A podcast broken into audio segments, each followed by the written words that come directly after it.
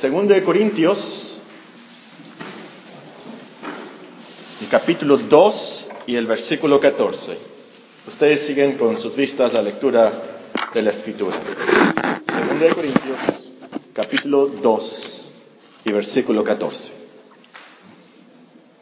El apóstol dice, más a Dios gracias, el cual nos lleva siempre en triunfo en Cristo Jesús, y por medio de nosotros manifiesta en todo lugar el olor de su conocimiento porque para Dios somos grato olor de Cristo en los que se salvan y en los que se pierden. A esto ciertamente olor de muerte para muerte y aquellos olor de vida para vida. Y para estas cosas, ¿quién es suficiente? Pues no somos como muchos que medran falsificando la palabra de Dios, sino con sinceridad, como de parte de Dios y delante de Dios, hablamos en Cristo. Durante las fiestas de Navidad y Año Nuevo eh, se ponen de moda, ¿verdad? Los recalentados, después de la Navidad, después de, eh, del, año, del, año, Nuevo, los recalentados. Eh, y no sé ustedes, pero para mí, por ejemplo, el pozole sabe más bueno recalentado, ¿verdad? Sí, definitivamente eso. Sí, muy bien. Hay ciertos caldos, ¿verdad?, que, que saben mejor recalentados. Bueno, el sermón de hoy es un recalentado. General, espero que sepa mejor también, ¿verdad? Eh, generalmente no repito sermones, ustedes saben, pero hago esta excepción por varias razones. Una es que creo que este pasaje es uno de los pasajes más motivantes que puede tener el cristiano para comenzar el año. ¿Qué mejor manera de comenzar el año que meditar en la promesa que Dios siempre nos lleva en triunfo. Dios siempre nos lleva en triunfo, como nos dice el versículo 14. O también hago esta excepción porque Dios mediante este mes elegiremos un anciano de la iglesia. Y este pasaje nos enseña varios temas especiales para los ancianos, los líderes de la iglesia. Y, y otra razón es que no me gusta predicar aquí, es que no me gusta predicar en otro lado algo que no he predicado aquí. Eh, e-, este sermón, este estudio, lo compartí eh, en la conferencia de los pastores en Nogales. No todo, no exactamente, pero algo de lo que compartí eh, es lo que voy a, recalentar una vez más y, compartirlo con ustedes en esta mañana. Ahora, no estudiaremos este pasaje versículo por versículo, palabra por palabra, como generalmente lo hacemos, pero estudiaremos guiándonos por las expresiones que mencionan a Dios las expresiones que mencionan a Dios, las expresiones que mencionan a Cristo. Y es muy significativo que el apóstol en este pasaje menciona a Dios en sus puntos claves. El pasaje comienza con la frase, más a Dios gracias, versículo 14. Versículo 15 nos dice, porque para Dios somos grato olor de Cristo en los que se salvan y en los que se pierden. Versículo 17 menciona la palabra de Dios, que hablamos, hablamos de parte de Dios y delante de Dios. Y, es de notarse, cada vez que menciona a Dios, el apóstol también menciona a Cristo. Versículo 14, mas a Dios gracias, el cual nos lleva siempre en triunfo en Cristo Jesús. Versículo 15, porque para Dios somos grato olor de Cristo. Versículo 17, hablamos como de parte de Dios y delante de Dios hablamos en Cristo. Ahora, yo sé que no estoy hablando a budistas o musulmanes uh, o ateos, pero creo que vale la pena recordarles, hermanos, que el Dios de la Biblia, el Dios verdadero, nunca se revela aparte de Cristo. Todo lo que sabemos de Dios lo sabemos por Cristo. Como dice en Juan, a Dios nadie lo vio jamás el unigénito Hijo que está en el seno del Padre, Él le ha dado a conocer. Ahora, esto es de lo más básico, yo sé, pero es tan importante darle su lugar a Cristo, al acercarnos a Dios, al adorarlo, al tratar de aprender de Él. Y va a ser muy motivante eh, concientizarnos de la verdad que nuestro triunfo a lo último es en Cristo.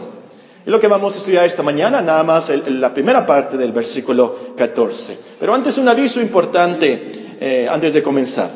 Estos versículos y esta promesa se refiere a los creyentes. Cuando el apóstol dice más a Dios gracias, el cual nos lleva siempre en triunfo en Cristo Jesús, ese no se refiere a creyentes, se refiere a cristianos. Y quiero subrayar, esta promesa no es para todos, solo para los que siguen a Cristo.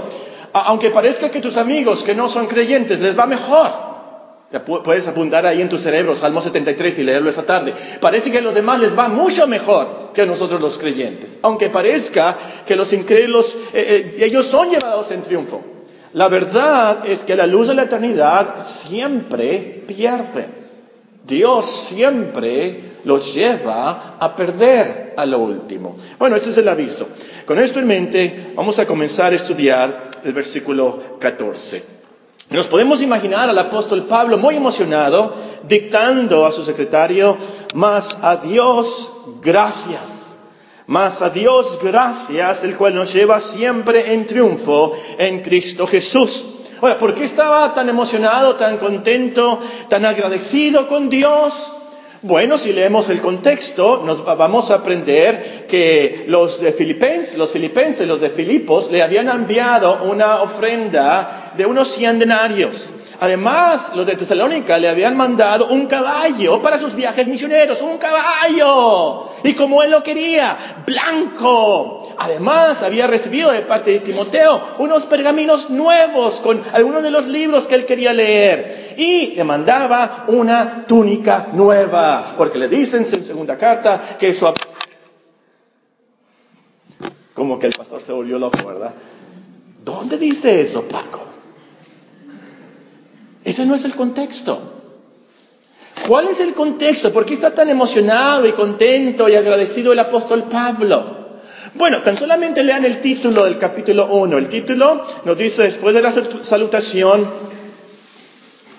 aflicciones de Pablo, versículo 3. Aflicciones de Pablo. El capítulo 2, versículo 1.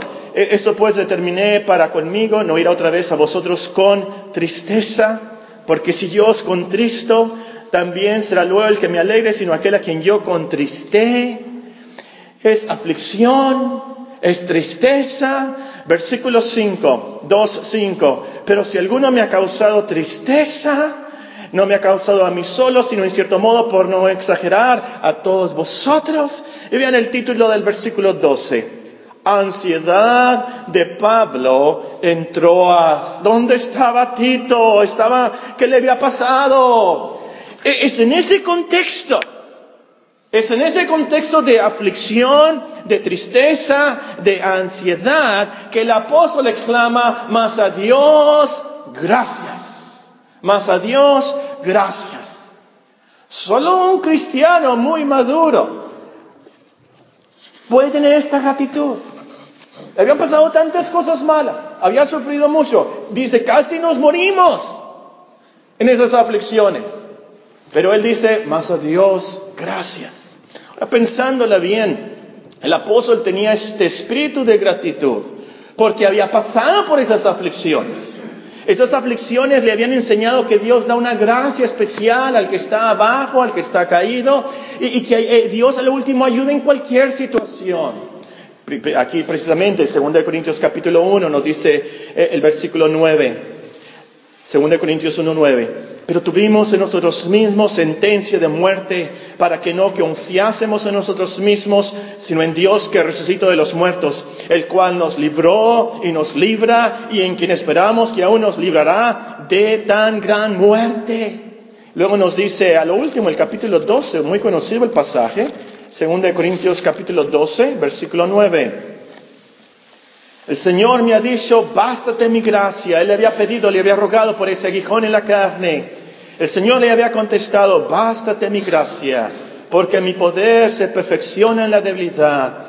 Por tanto, dice el apóstol, de buena gana me gloriaré más bien en mis debilidades, para que repose sobre mí el poder de Cristo. Por lo cual, por amor a Cristo, me gozo en las debilidades, en afrentas, en necesidades, en persecuciones, en angustias, porque cuando soy débil, entonces soy fuerte.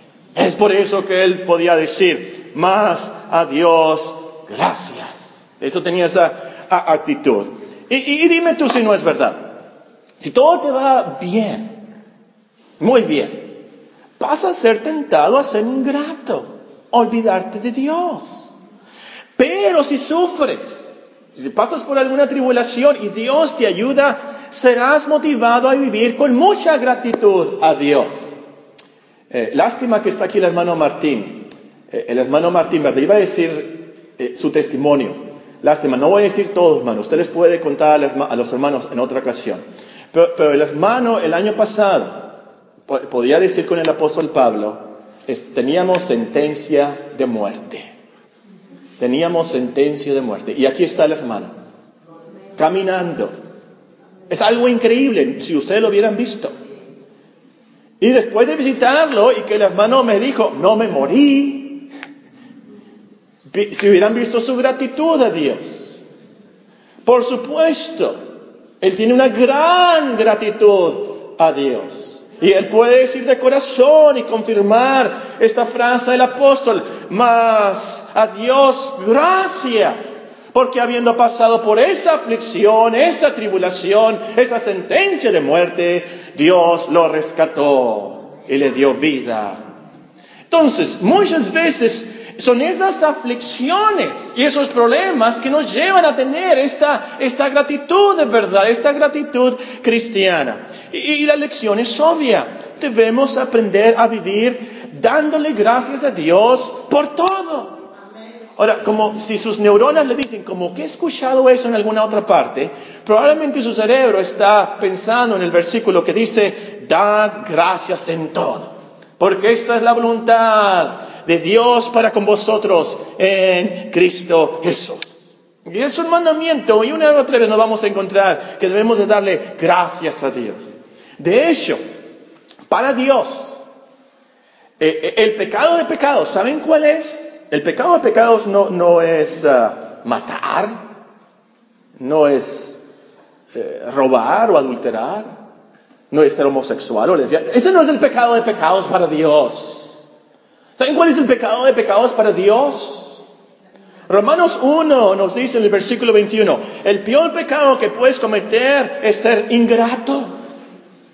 Nos dice ahí Romanos 1:21 que los hombres envanecidos en sus razonamientos no le glorificaron ni le dieron gracias. Ese es el pecado de pecados. Y, la verdad es que tenemos que dar mucho por qué dar gracias a Dios.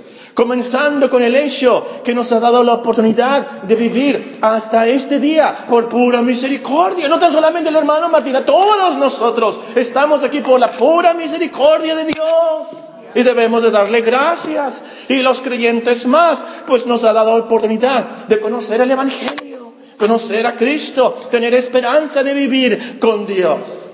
Entonces, y, por cierto, en la práctica, el mero hecho de darle gracias a Dios nos ayuda mucho en la angustia y en la ansiedad. Es por eso que la fórmula para deshacernos de la ansiedad, el apóstol enlista esto. Vean conmigo Filipenses 4:6. Filipenses capítulo 4 y versículo 6. Por nada estéis afanosos. ¿Qué hay que hacer? Sean conocidas vuestras peticiones delante de Dios en toda oración y ruego, con acción de gracias con acción de gracias. Y la paz de Dios que sobrepasa todo entendimiento guardará vuestros corazones y vuestros pensamientos en Cristo Jesús. Por lo demás, hermanos, todo lo que es verdadero, todo lo honesto, todo lo justo, todo lo puro, todo lo amable, todo lo que es de buen nombre, si hay virtud alguna, si algo digno de alabanza, en esto pensad. E, eso es lo que hay que hacer. Y un elemento eh, eh, clave es con acción de gracias. Esa es la fórmula. Y al darle gracias a Dios demuestras tu fe en Él. Agradeces por lo que te ha dado. Agradeces como Él te ayuda. Y aún agradeces como en su providencia eh, te ha mandado, ¿verdad? Esa enfermedad, ese accidente o lo que sea, con un propósito, dándole gracias a Dios. Entonces así, eh, como dijeron los apóstoles, estuvieron muy alegres porque pudieron sufrir por Él. Se tuvieron, Dios lo tuvo por dignos de sufrir por Él y le damos gracias a Dios por eso. Y eso nos ayuda mucho en la ansiedad porque nos lleva a concentrarnos en Dios en vez de nosotros y nuestros problemas. Nos lleva a concentrarnos en el poder de Dios, la bondad de Dios, la soberanía de Dios, en vez de nuestro problema. Y así se minimiza nuestro problema y se maximiza Dios, que es lo que quiere desde el principio, que le demos toda la gloria a Él. Entonces, una resolución muy buena, muy bíblica para este año, eh, es que seas más agradecido con Dios. Sé más agradecido con Dios, no solamente por la comida, claro, por la comida, pero te, recomiendo eh, en la noche, eh, ve cómo Dios te ayudó durante el día y dale gracias, muchas gracias. Haz una lista de las bendiciones, ¿verdad? ¿Cuántas tienes ya, como acabamos de cantar? Y dale gracias a Dios. Muy bien, resumiendo lo que hemos visto, volviendo a nuestro pasaje en 2 Corintios 2.14, el apóstol da gracias a Dios aunque está pasando por muchos problemas, muchas angustias, sabiendo que Dios le ha ayudado en el pasado, le va a ayudar y lo va a librar. Y además había aprendido que Dios nos lleva en triunfo pase lo que pase. Es lo que dice la siguiente frase. Mas a Dios gracias, el cual nos lleva siempre en triunfo en Cristo Jesús. Ahora, antes de todo hay que aclarar la palabra triunfo aquí. Dios nos lleva siempre en triunfo. Triunfo, ¿a qué se refiere? Esto no quiere decir que vamos a ganar todos los partidos de básquetbol o todas las partidas de ajedrez. No quiere decir eso. Tampoco quiere decir que siempre tendremos mucho dinero, siempre vamos a tener mucha salud. No quiere decir eso. No quiere decir que nunca nos va a pasar nada malo y nunca vamos a estar tristes. No quiere decir eso. Y es importante aquí también subrayar que tampoco significa que nunca caeremos en tentación. No significa eso. No significa que no vamos a pecar, que no vamos a fallar en nuestras lecturas. No significa eso. No significa que no vamos a gritarle al esposo tan lindo y no vamos a maltratar a la esposa tan sumisa. No quiere decir eso. Vamos a fallar, vamos a caer. El triunfo aquí es conforme a la realidad eterna. El triunfo aquí es conforme al plan de Dios de hacernos semejantes a su Hijo, Cristo. El triunfo aquí es sobre el diablo, sobre el pecado y aún la muerte, a lo último. El, apóstol aquí en 1 Corintios, unas páginas antes de nuestro pasaje, 1 Corintios 15, nos dice, 1 Corintios 15, el versículo 55. ¿Dónde está, oh muerte, tu aguijón? ¿Dónde está, oh sepulcro, tu victoria? Primera de Corintios 15, 56. Ya que el aguijón de la muerte es el pecado y el poder del pecado la ley. Más gracias sean dadas a Dios, que nos da la victoria por medio de nuestro Señor Jesucristo, aún sobre la muerte. ¡Qué triunfo! Entonces, tomemos en cuenta nuestra promesa aquí, que el triunfo que se nos promete es desde el punto de vista de Dios, es desde el punto de vista de valores eternos, por así decirlo. Lo que Dios sabe nos va a ayudar a cumplir con su plan para nuestra vida y la vida de los demás para la gloria de Dios. El triunfo del 2016, por así decirlo, es viéndolo desde el punto de vista también de 2017, lo que va a pasar el 2018 y el 19 y el 20 y el 21 y el 22 y el 23 y así hasta la eternidad. El triunfo tiene que ver con todo eso. La palabra siempre también es muy motivante aquí. Dios nos lleva siempre en triunfo. Es decir, cualquiera que sea nuestra situación, no hay un día que no triunfaremos. Si en el 2016 nos chocan, nos roban la cartera, sufrimos alguna enfermedad, alguna acusación falsa en el trabajo, o algún pecado nos tumba, algún problema, angustia en la familia, una prueba en la escuela, universidad, que nos reprueba el maestro injustamente. Cualquiera que sea el problema o la batalla, Dios nos lleva siempre en triunfo. Esto equivale a la promesa de Mateo 28, el último versículo, donde Cristo nos promete, he aquí, yo estoy con vosotros todos los días, siempre, todos los días, hasta el fin del mundo. Él nunca está demasiado ocupado para ayudarnos. Él no está lejos de nosotros. El hecho que vino y murió, Dios lo envió y Él murió por nosotros garantiza este siempre claro que nos ama. Claro que nos va a ayudar. Entonces, como seguidores de Cristo, aferrémonos a la promesa que Dios nos lleva siempre en triunfo, pase lo que pase. Lo podemos repetir todos los días al salir a la escuela, al salir al trabajo, al salir al hospital o a donde vayamos. Dios nos lleva siempre en triunfo. Ahora, la palabra que hay que subrayar dos veces es la palabra do, Dios. Dios. Mas a Dios gracias, el cual nos lleva siempre en triunfo en Cristo Jesús. Dios aquí se refiere al Dios de la Biblia, al Dios verdadero, no al Diosito de nuestra imaginación. Y me tengo que decir a cristianos también, que muchos de nosotros tenemos un Diosito, aunque no digamos Diosito. Muchos de nosotros tenemos un Diosito. E, el Dios aquí es el Dios trascendente, mucho más poderoso de lo que nos imaginamos, mucho más sabio de lo que nos imaginamos, mucho más controlador de lo que nos imaginamos. Él gobierna todo, todo, todo, todo. Es el Dios vivo y verdadero que está más cercano y más pendiente de nosotros de lo que nosotros nos imaginamos. A veces como que pensamos, ay, estar ocupado con los de Siria, ay, estar ocupado allá en Estados Unidos y los problemas, ay, estar ocupado con los ángeles y el diablo. Ese es un Diosito. El Dios de nosotros, el Dios de la Biblia es un gran Dios trascendente que está con nosotros todos los días, siempre con cada uno de nosotros, con toda la humanidad, viendo los buenos y los malos, gobernando y controlando cada paso, cada de nuestro respirar, cada uno de nuestros pensamientos.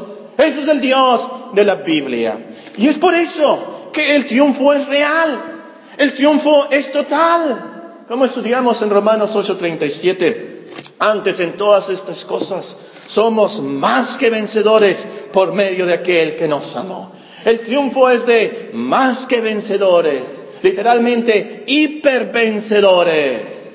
¿Quiénes siguen el béisbol? Sin vergüenza no voy a, no les voy a hacer una pregunta muy difícil.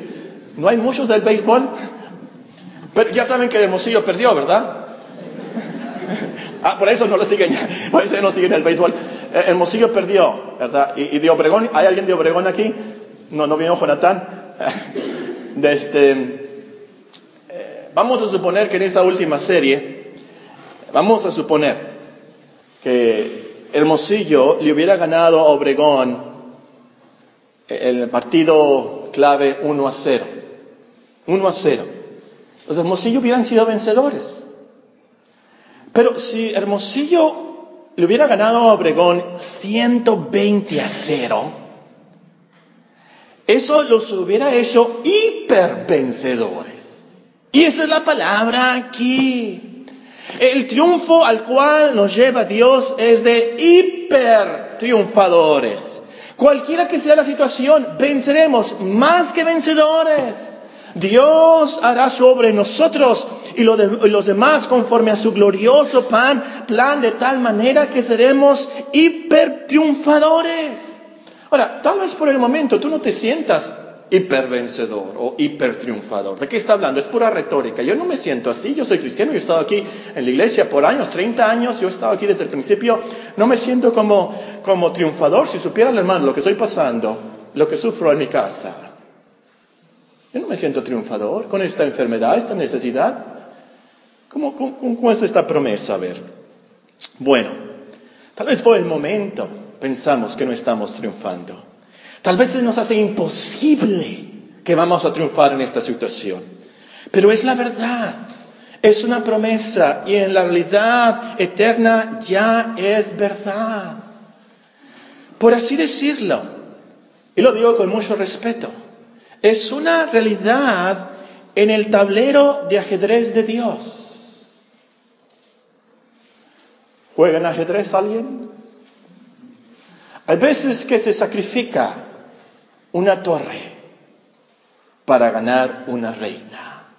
Hay veces que se sacrifica una reina para ganar al rey y ganar el partido, por supuesto. Y cuando alguien pierde una reina, ya va a perder el juego. Pero luego mueve la torre y el alfil para allá. Jaque mate. Parecía que estábamos perdiendo, pero estábamos en triunfo. Hermana Julia eh, me contó que investigando los vuelos para que nuestros hijos eh, salgan a sus escuelas, hay un vuelo que va de Hermosillo a Filadelfia, Pensilvania. Leonardo estudia en Pensilvania. Eh, hay, hay un vuelo que va a Filadelfia, de aquí de Hermosillo. Pero, me dijo, tiene que ir a la Ciudad de México. Y la Ciudad de México se va para la Filadelfia. Tiene que ir para abajo, para ir para arriba. Y saben que a veces nos pasa así, ¿verdad? A veces bajamos, pero para ir para arriba. José bajó al pozo y luego cayó más feo y bajó hasta el calabozo, ¿verdad? No parecía que estaba en triunfo, de ninguna manera. Pero fue así como Dios guió todo para que él llegara a ser el primer ministro de Egipto. Y sobre todo un cristiano más maduro y cumplir los propósitos de Dios y salvar a, mucho pueblo, como dice Génesis 50, 22. Pero tú nos podríamos preguntar, ¿cómo es posible que Dios pueda hacer que todos los problemas de a todos los millones y millones de cristianos y las circunstancias del 2016 resulten para que siempre nos lleven triunfo? les voy a dar algunas lecciones claves de esto. En primer lugar, Dios predestina todas las cosas conforme a un plan perfecto. Dios predestina, programa todas las cosas conforme a un plan perfecto. Desde la eternidad e, e, Él ha hecho esto. Esto asegura que no sucederá nada que nos haga perdedores. Dios ya lo ha programado todo, todo, todo, todo lo del universo. Estudia la predestinación de Dios confiarás más en esta promesa. Número dos, Dios guía todas las cosas para que aún las cosas malas resulten para nuestro bien. La famosa promesa de Romanos 8:28, ustedes la saben de memoria. Muy bien, en voz alta, todos juntos, vamos a repetir Romanos 8:28. Y sabemos, todas las cosas les ayudan a bien esto es a los que conforme a su propósito son llamados. Por cierto, el versículo 29 nos menciona esa predestinación porque los que antes conoció también los predestinó. Número 3.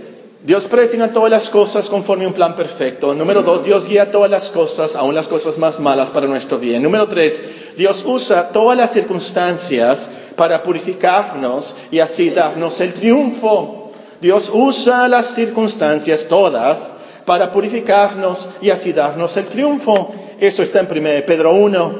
1 Pedro 1, por ejemplo, nos dice eh, el apóstol, en versículo 6 voy a comenzar a leer, 1 Pedro 1, 6. En lo cual vosotros os alegráis, aunque ahora, por un poco de tiempo, si es necesario, tengáis que ser afligidos en diversas pruebas para que sometida a prueba vuestra fe, mucho más preciosa que el oro, el cual, aunque precedero se prueba con fuego, sea hallada en alabanza, gloria y honra cuando sea manifestado Jesucristo, a quien amáis sin haberle visto, en quien creyendo, aunque ahora no lo veáis, os alegráis con gozo inefable y glorioso, obteniendo el fin de vuestra fe, que es la salvación de vuestras almas. Dios usa esos problemas, esas tribulaciones para hacernos más pacientes, para purificar nuestra alma, menos adictos al mundo, más dependientes de Dios. Y aún las tentaciones en que caemos, lo, vimos esto en Romanos 7 y Romanos 8, aún las tentaciones y pecados en que caemos, Dios los usa para que reconozcamos nuestra gran debilidad y enseñamos que si nos recibe va a ser por la pura misericordia de Dios. Las tristezas nos ayudan a reconocer que solo en Dios tenemos la alegría eterna. Solo en Dios tenemos el gozo de verdad. Todo eso nos da el triunfo que Dios quiere que obtengamos. Número cuatro. Dios nos libra, nos da la salida para darnos el triunfo. El apóstol Pablo escribió, el Señor me librará de toda obra mala, me preservará para su reino celestial. A Él sea gloria por los siglos de los siglos. Amén. ¿Saben cuándo escribió esto? A las pocas horas le iban a cortar la cabeza para ser sacrificado. Y lo sabía, el apóstol le dice en 2 Timoteo 4, al Timoteo, yo sé. Y él escribe, el Señor me librará de toda obra mala y me preservará para su reino celestial. Ese es el triunfo del cristiano. Esto me lleva a la penúltima lección. Dios usa las circunstancias más malas para llevarnos al cielo que si nos matan o un accidente, Dios usa eso para directamente llevarnos al gran triunfo final, que es lo que más queremos. En último lugar, Dios nos hace triunfar por Cristo Jesús. Esto es lo que nos dice nuestro texto. Con esto terminamos, dice nuestro texto. Mas a Dios gracias, el cual nos lleva siempre en triunfo en Cristo Jesús. Ese es el punto más motivante de todos. No somos llevados en triunfo por nosotros o lo que logramos por nuestros esfuerzos o nuestros méritos. Somos llevados en triunfo por los méritos de Cristo, por su vida, por su muerte, por su intercesión.